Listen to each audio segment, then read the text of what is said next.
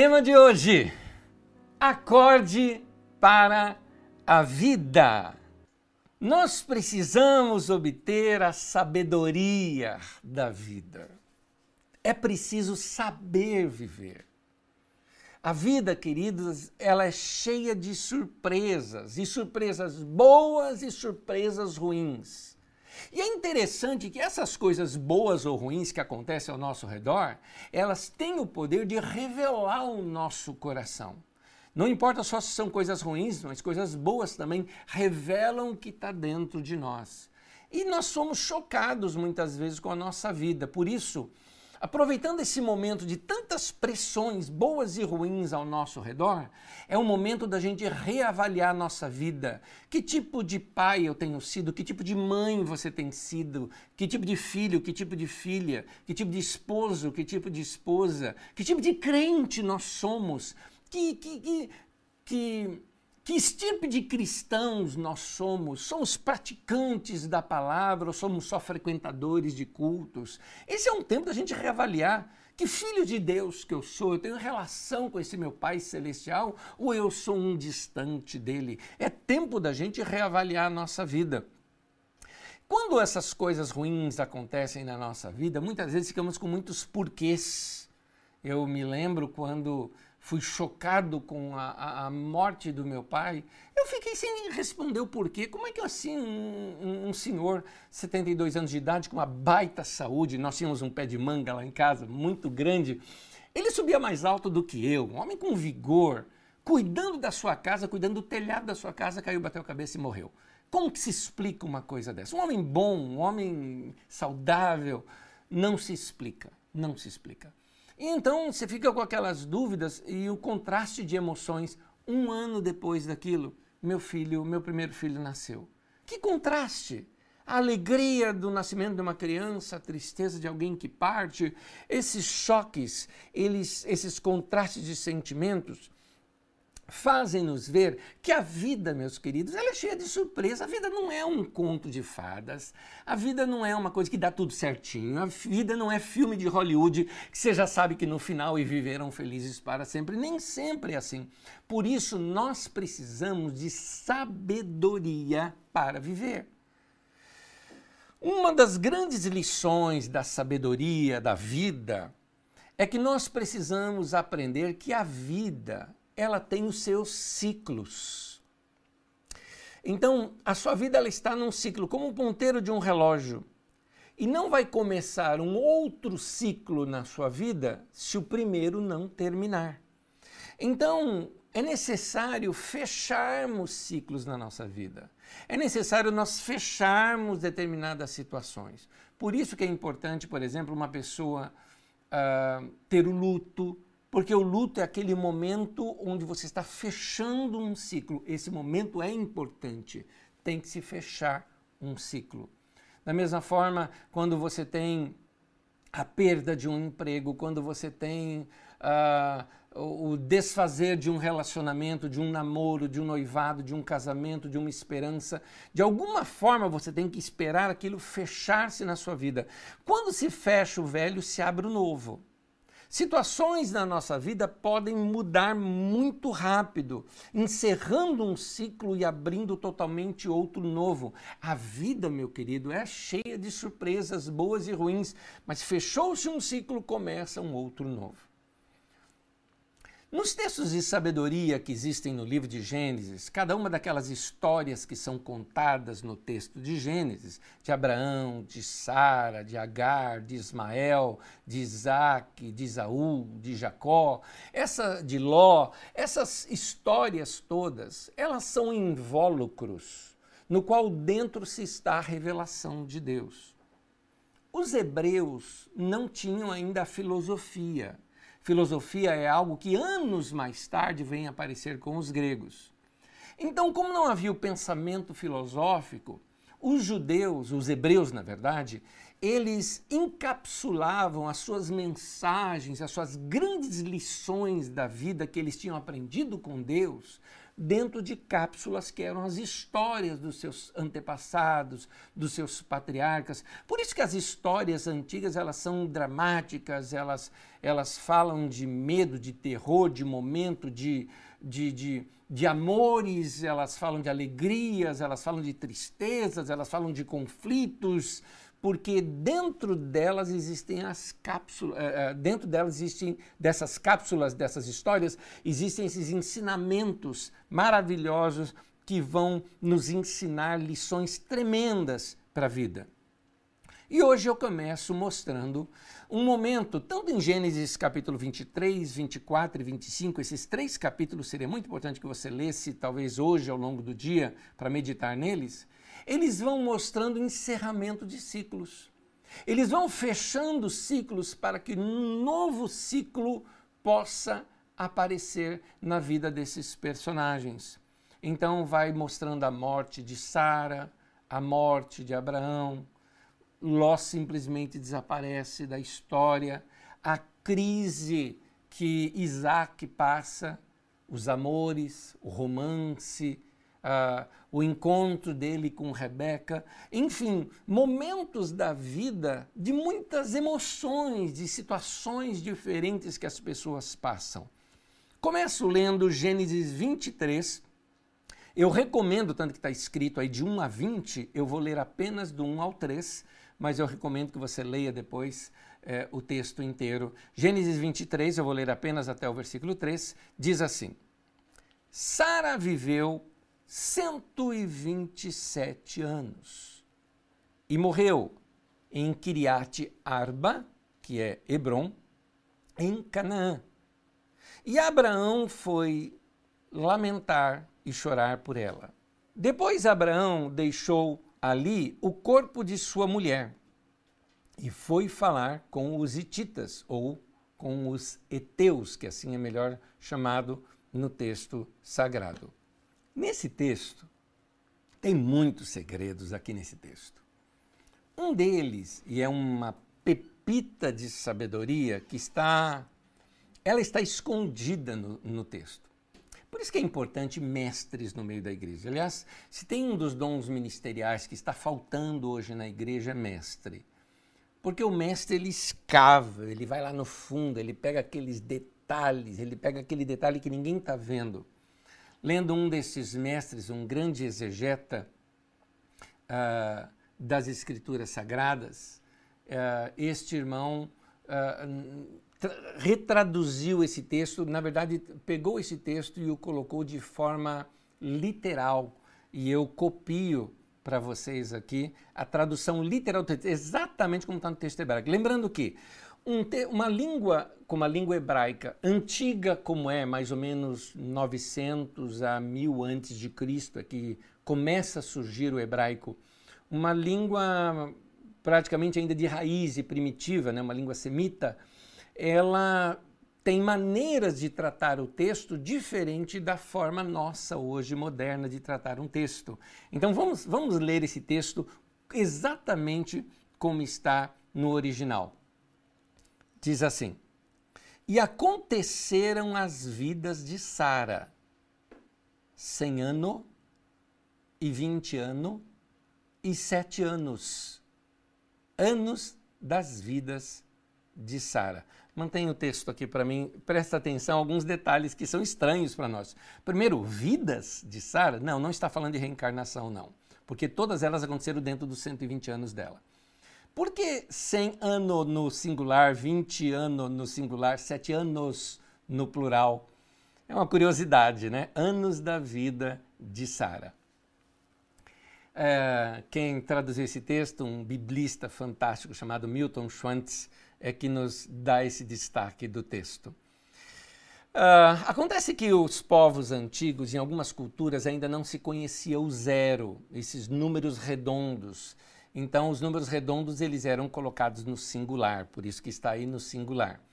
Também existe a conjectura de que o número 7 é o número da perfeição, sendo o número da perfeição, ele tem no hebraico plural majestoso. Por exemplo, quando você chama Deus no plural, Elohim, a palavra Deus, né, ela está no plural.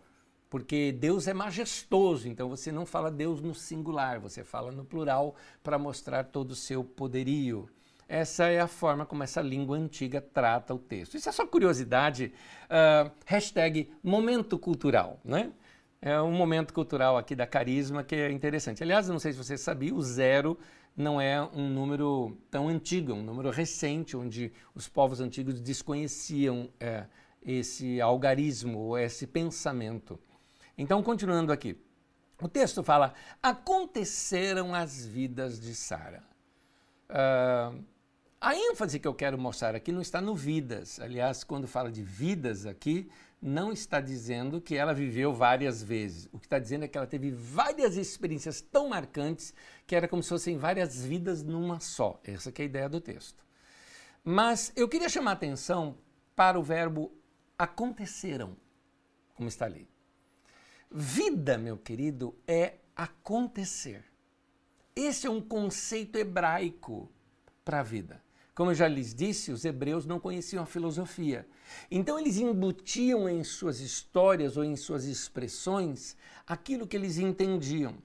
A vida é o que acontece e a soma desses grandes acontecimentos é que formam as nossas vidas. Em outras palavras, aqui romantizando até um pouco, não é? Há momentos ou períodos que valem por toda uma vida uma experiência marcante que você teve, que me permite essa expressão até um pouco pesada, mas ela não é pesada se ela for vista de um modo romântico, quando você fala, meu Deus, eu poderia até morrer depois dessa, porque você já experimentou algo muito gostoso. É, eu estou falando que tudo que você experimentou e que já valeu pela sua vida, aqueles bons momentos, aquelas boas marcas, aquelas histórias que estão marcando a vida da gente, assim foram as vidas de Sara. Sara teve muitas experiências, experiências marcantes, experiência de sair da sua parentela junto com o amor de sua vida, que era o Abraão, aquela confiança que ela tinha nele, o nascimento do seu filho, são momentos marcantes que valeram pelas vidas de Sara. Então, o, o, os ciclos da vida da gente têm que se fechar. Esse capítulo, como os capítulos seguintes de, do texto bíblico, começam a fechar o ciclo da vida de todos esses personagens. Um deles é Ló. Ló simplesmente sai de cena, é interessante. E ele sai de cena sem a morte, né? Não tem a morte ali narrando a morte de Ló, mas ele sai de cena porque as suas escolhas fizeram isso com ele. Assim, você deve conhecer isso também através da vida de muita gente. Gente que já foi famosa, gente que influenciou pessoas, mas que as suas escolhas na sua vida e, e posturas que essas pessoas tomaram atiraram do cenário da vida, ou quem sabe atiraram do cenário da sua vida particular. Então, tem pessoas que simplesmente encerraram ciclos na sua vida por decisões erradas. É, nós somos hoje o resultado das escolhas que nós fizemos na vida. No caso de Ló, minha avó dizia assim: ele teve o zóio maior que a barriga. Era assim que minha avó falava. Então, tem pessoas que quer levar vantagem em tudo, quer ganhar o tempo todo. E Ló foi assim. Foi ganancioso, só pensou em dinheiro o tempo todo. Acabou a vida no anonimato. Uma vida é, sem gente querida por perto, uma vida sendo enganado, uma vida sem a sua riqueza, pela qual ele lutou o tempo todo, terminou a vida sem ter nada. Aliás, isso é uma boa lição para gente gananciosa. Isso está nas Escrituras Sagradas. Em 1 Timóteo, no capítulo 6, no versículo 9 e no versículo 10, o texto diz assim: Os que querem ficar ricos caem em tentação e em armadilhas e em muitos desejos, olha, desejos descontrolados e nocivos, uh, que levam os homens a mergulharem na ruína e na destruição. pois o amor ao dinheiro é a raiz de todos os males. Algumas pessoas, por cobiçarem o dinheiro, desviaram-se da fé e se atormentaram com muitos sofrimentos. Fica aí o alerta de como o dinheiro tem esse poder de mudar o nosso caráter. Diz que ele começa a trabalhar nos nossos desejos e esses desejos se tornam tóxicos, nocivos. E aqui do texto fala descontrolados, a pessoa nem percebe que ela está ferindo pessoas ao seu lado por causa do amor ao dinheiro. Cenas horríveis a gente tem visto nesse tempo. Pessoas, eu vi cenas na televisão de uma pessoa uh, que se diz patriota, e eu tenho vergonha dessas pessoas, estão envergonhando a bandeira do Brasil, envergonhando a nossa nação, que se diz patriota, em nome do dinheiro, confrontando simplesmente um alerta que gente como enfermeiros estavam fazendo. É um absurdo uma coisa dessa. É gente que não tem mais coração, foram transformados. E um detalhe: se chamam de evangélicos. Eu tenho vergonha dos evangélicos. Tenho vergonha. Eu não tenho vergonha do evangelho. O evangelho eu honro, mas os evangélicos hoje estão muito longe daquilo que a Bíblia chama de evangelho de Jesus. Porque o evangelho ele é misericordioso, bondoso, caridoso, está do lado do pobre, do necessitado. É assim o evangelho de Jesus. Então essas pessoas têm sido ensinadas a cobiçarem o dinheiro. Mamon, que é o deus do dinheiro, da riqueza, é o deus do ventre, não é? é tomou posse dessas vidas, porque a Bíblia diz que eles se desviaram da fé, estou lendo o texto bíblico, e se atormentaram com muitos sofrimentos. Assim foi Ló. Ló é exatamente esse tipo. Era um justo, como diz lá em Pedro. Pedro fala que ele era justo, mas atormentou a sua alma pelas coisas que via e ouvia. Essas coisas tiveram o poder de mudar o seu coração. Foi o momento Darth Vader né, de Ló, onde ele foi sendo transformado numa situação ruim, num homem mau. Sara morreu, mas viveu bem. Sara já é um contraste aqui. Ela curtiu seu filho, e aliás ela devia ser muito próxima desse filho. Eu acho que o relacionamento de Sara com Isaac foi algo tão próximo, tão próximo, que o Isaac, já homem, homem maduro, ele tem depressão depois que a sua mãe morre. E a história se segue. Em Gênesis 24, começa a contar, Gênesis 23 narra a morte de Sara. Em Gênesis 24 começa a mostrar que Isaac estava assim deprimido com a morte da mãe.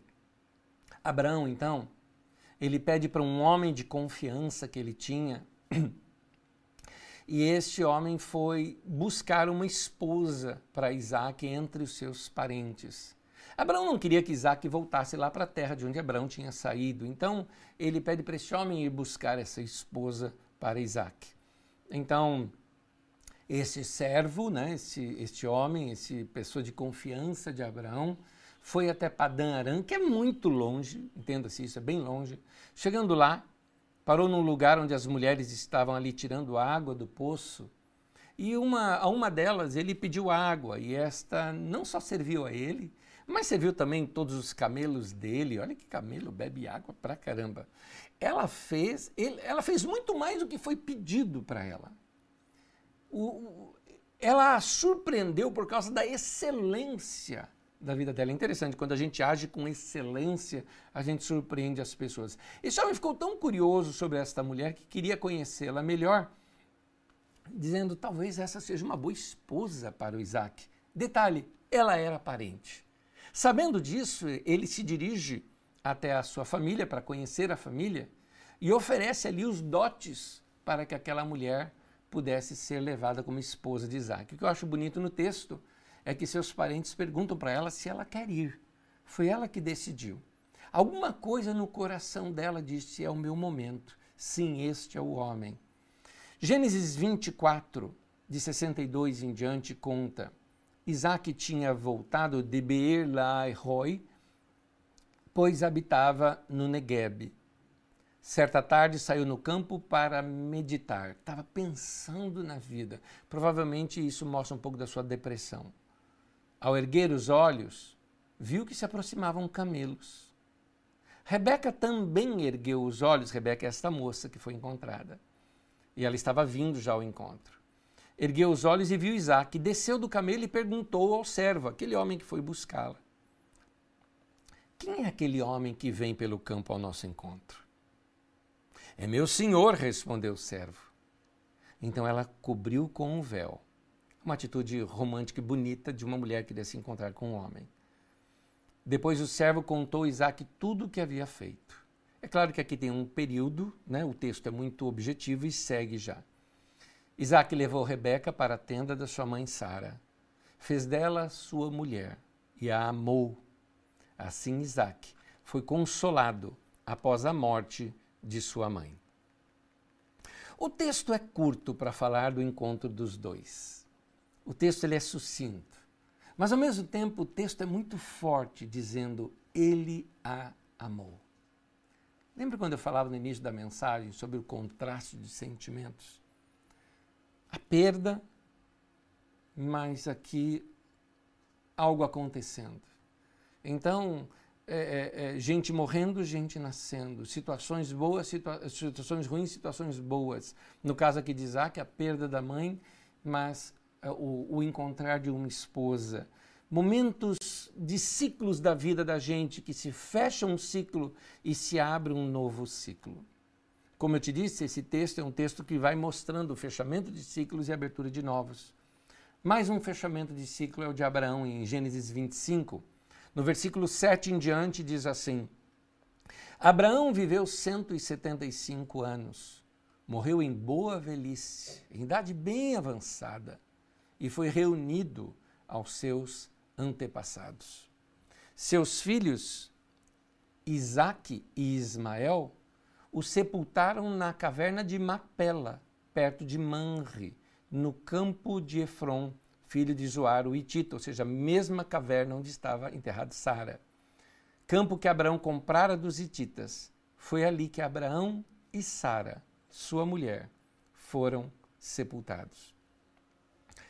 Quando Abraão morreu aos 175 anos de idade, Isaac tinha 75 e Ismael tinha já 89 anos de idade.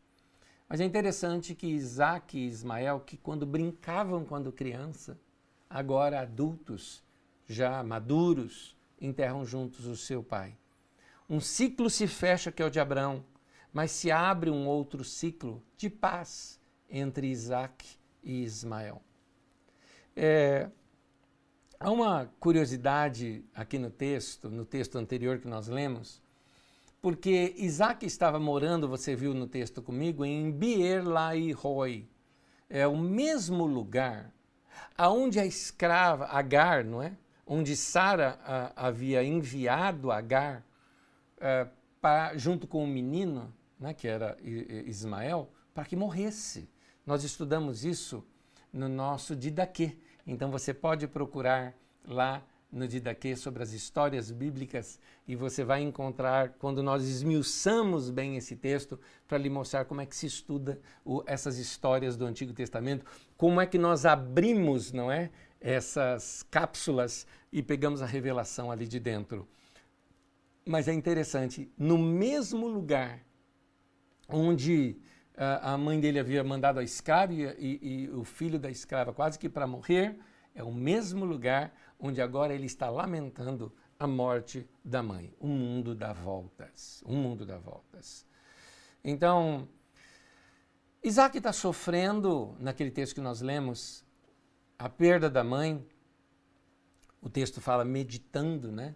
Pensando na vida, analisando qual é o sentido da vida nesse momento. É isso que se chama luto. O luto é assim, você perde o chão, você não consegue enxergar um palmo à sua frente. Era o momento. Mas é interessante que o texto nos mostra que Rebeca o avista de longe. E os seus olhos já sabem que é ele. É interessante isso. No primeiro olhar, ela já sabia que era ele. Ainda assim, ela pergunta: quem é aquele? Ela já o conhecia sem tê-lo visto. Como é que é isso? Quem é apaixonado sabe. É interessante isso é, de, desse, desse amor que surge né, quando você percebe que já até conhecia aquela pessoa, tal esse encaixe. E o texto fala: Isaac a amou. Toda a sabedoria desse texto está nessa busca pelo amor, nesse trecho. Agora é o momento de Isaac viver as suas vidas assim como Sara viveu as delas, as dela. Todas as vidas de Sara, como eu já expliquei aqui no texto, né, que está no plural, todas as experiências dela compuseram a vida dela. Agora era a vez do Isaac. Então é muito importante você entender o seguinte: ó, para o hebreu, o sentido da vida é acontecer. A vida é vida quando ela acontece. A vida se vive. Quem não vive a vida que Deus lhe deu é como se não tivesse vivido. E quem viveu bem a vida que Deus lhe deu, cada momento bem vivido, valeu por uma vida. É como se tivesse, como Sara, vivido várias vidas. Guarde isso então. O sentido da vida é acontecer. A vida é vida quando ela acontece. A vida se vive. É isso que os hebreus querem nos ensinar com esses textos. Lembre-se que eu te disse? Eles não conheciam a filosofia. Então eles faziam essas verdades dentro dessas cápsulas da história. E nós estamos abrindo agora cada uma delas para que a gente possa compreender. Está aqui a interpretação do texto, mas agora sou eu que quero tirar algumas lições desses textos aqui. Primeira lição que eu quero te mostrar e é um conselho, um conselho de sabedoria para você. Aceite quando a vida fecha um ciclo. Eu estou falando com aqueles irmãos queridos que estão passando por mudanças em suas vidas, principalmente pessoas que estão enlutadas e que perderam alguém marcante na sua vida. Então parece que um pedaço da vida foi embora junto. Há um tempo para a gente passar o luto e sofrer tudo isso, mas há um momento em que a gente tem que entender que a vida prossegue, porque tem outras vidas, outros momentos da sua vida para se viver. No livro de Josué, no capítulo 1, no versículo 9, na tradução da mensagem, diz assim: Meu servo Moisés morreu mas vamos adiante. Note aí, sublinhado para você: Moisés morreu, mas vamos adiante. Atravesse o Rio Jordão, você e todo o povo, e entre na terra que estou dando ao povo de Israel. Moisés havia morrido. Era necessário um tempo de luto. O luto é importante. Passado o luto, é sábio compreender que quando um tempo da nossa vida se passou, é sábio compreender que vai se iniciar um novo. É sábio perceber quando um tempo se findou e saber abrir portas para o novo. Isso acontece não só com relação à morte, mas com relação a outras mortes de outros momentos da vida da gente. É aquele emprego que não existe mais é aquele momento próspero que você vinha ganhando muito dinheiro e que agora não ganha mais. Acabou, passou. Não viva no passado, não coloque uma âncora ali. Não coloque uma âncora em situações passageiras. Há muitas situações na vida da gente passam, passageiras no sentido de que passaram, acabaram. Nossa vida tem ciclos, termina-se um, inicia-se um outro. E os ciclos da nossa vida não são formados só por pessoas, são formados por lugares. É aquela casa que você já mudou, não adianta mais a, a voltar lá. É, é, são momentos da sua vida que mudaram, hoje já não é mais assim. Hoje é um outro normal e o próximo normal vai ser outro normal, não é? Então, é, as oportunidades na vida da gente, algumas passaram, outras estamos experimentando. Pessoas que entram e saem da vida da gente, não me refiro aqui somente à, à, à morte, mas pessoas que já foram grandes amigos seus e que hoje já não são mais, pessoas que já participaram de bons momentos da sua vida, mas a vida os levou para outros lugares, para outros momentos. É, são, seja uma amizade, um relacionamento, um namoro, uma carreira, uma empresa, chegou no final de um ciclo, a vida se segue. E nós não podemos colocar uma âncora ali e ficarmos presos àquele momento. Existem pessoas que Deus mesmo colocou na nossa vida, mas foi por um tempo, foi por um período, eles não vão estar ali para sempre. Algumas pessoas que nos ajudaram, um professor, foi um mestre para você, foi alguém que te guiou, foi alguém no, no, seu trabalho que te orientou, foi um grande chefe, um grande líder, alguém que, ou um amigo seu, uma amiga sua que te ajudou num período da vida, mas a vida agora já levou vocês para outros lugares, para outros momentos. Se nós ficarmos presos a essas pessoas, ao invés de nos ajudar, isso, a situação vai nos segurar nós precisamos ser maduros para entender quando se acaba um tempo da nossa vida e sem desfazer amizade, sem problemas, sem crises, não é? Seguir para um outro tempo da vida da gente. Foram bons tempos, mas agora nós queremos crescer e ter outros bons momentos. Nós não precisamos negar aquele tempo antigo. Foram bons, foi bom enquanto durou, foi bom aquilo tudo, mas é momento para se seguir. Tem pessoas que vão estar para sempre em nossos corações, mas talvez não servem mais para a nossa caminhada. As coisas vão mudando. É uma nova época. É um novo tempo. Se conseguimos ver essas mudanças numa perspectiva correta, nós vamos aproveitar melhor essas mudanças. Tem gente que está se reinventando nesse tempo. Eu conheço pessoas que não estão chorando pelo seu negócio que foi desfeito. Ao contrário, estão se reinventando para um novo tempo onde vão usar o seu negócio. Outros trocando completamente de ramo. Eles estão percebendo, não posso colocar uma âncora em coisas passageiras. Acabou-se um ciclo, começa-se um novo ciclo. Às vezes nós pensamos até mesmo que nós não vamos conseguir mais levar a nossa vida adiante sem aquele trabalho, sem aquela empresa, sem aquele dinheiro, sem aquela pessoa, sem aquela vida, sem aquela situação. Mas Deus quer que você cresça. Uh, uh, Isaac, por exemplo, talvez a meditação dele na vida fosse: como eu vou viver sem a minha mãe? Não consigo. Ele tinha que seguir a vida. E a vida seguiu. Aquelas pessoas cumpriram o propósito em sua vida. E agora é tempo de seguir para adiante. Por isso, o tema de hoje: acorde para a vida. É isso que eu quis te falar. Faça sua vida acontecer. Como nós já vimos, a, a vida acontece. E quando ela acontece, ela vale por várias. Mas eu preciso explicar algo sobre acordar. Acordar tem muitos sentidos. Uh, uma deles que você conhece quando você entra em acordo com alguém, né? mas não é do, do acordare, né, do, do, do, que é usado no latim que nós estamos falando. Acordar também significa despertar, quando você acorda pela manhã.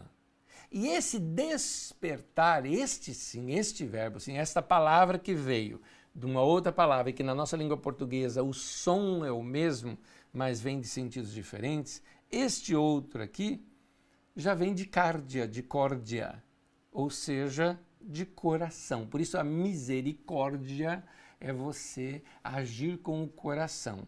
E o acordar é colocar o seu coração em algo. É interessante notar também, eu li, essa referência não é minha, mas eu vi a etimologia dessa palavra por um outro professor, mostrando também que tem a ver com a expressão dar cor. Então, ao acordar, você está dando cor à vida, colocando o coração em algo novo. Então, meu querido, acorde para a vida. Coloque o seu coração em algo novo. Se prepare para esse novo ciclo, esse novo momento. Dê um novo colorido para a sua vida. Se abra para experimentar coisas novas e coisas boas que Deus vai colocar no seu caminho. Faça a sua vida valer. e valer de tal maneira que quando ela terminar, você tenha a impressão de que, assim como Sara, de que você viveu muitas vidas numa só, de tão boa que foi. Faça sua vida valer, com as tristezas, com as situações difíceis, faça a sua vida acontecer. Em nome de Jesus. Quero orar com vocês. Senhor, no nome de Jesus, que essa palavra impregne o coração dos meus irmãos, de modo que ela, sendo agora plantada nesses corações, venha a frutificar, venha a produzir frutos, a abençoar não somente a sua vida, que a sua vida floresça, que cada um dos meus irmãos aprenda a florescer aonde foi plantado, na situação onde está e depois de florescer, que isso dê muitos frutos e muitas pessoas sejam abençoadas com este novo ciclo que começa na vida de cada um dos meus irmãos. Que a tua boa mão esteja sobre nós, em nome de Jesus. Amém e amém.